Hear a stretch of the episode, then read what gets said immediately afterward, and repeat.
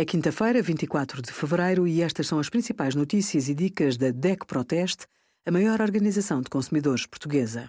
Hoje, em DEC.proteste.pt, sugerimos a fiabilidade das apps de saúde, bem-estar e atividade física, os ingredientes a evitar nas pinturas para crianças e a nossa ação sobre o prazo de pagamento das portagens virtuais. Depois da morte de um familiar, há que tratar da burocracia, formalizar a transmissão da herança e partilhar os bens deixados. O primeiro passo é tratar do registro de óbito, que é gratuito e muitas agências funerárias encarregam-se de fazê-lo. A gestão da eventual herança deixada pelo falecido tem de ser conduzida por um cabeça de casal até que os bens sejam partilhados. O cabeça de casal tem até ao final do terceiro mês desde a morte do familiar para participar ao serviço de finanças.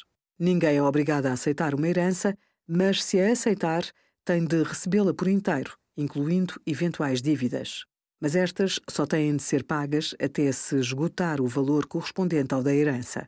Neste caso, cabe ao herdeiro provar que já não há mais bens para saldá-las. Obrigada por acompanhar a DEC Proteste a contribuir para consumidores mais informados, participativos e exigentes. Visite o nosso site em deco.proteste.pt.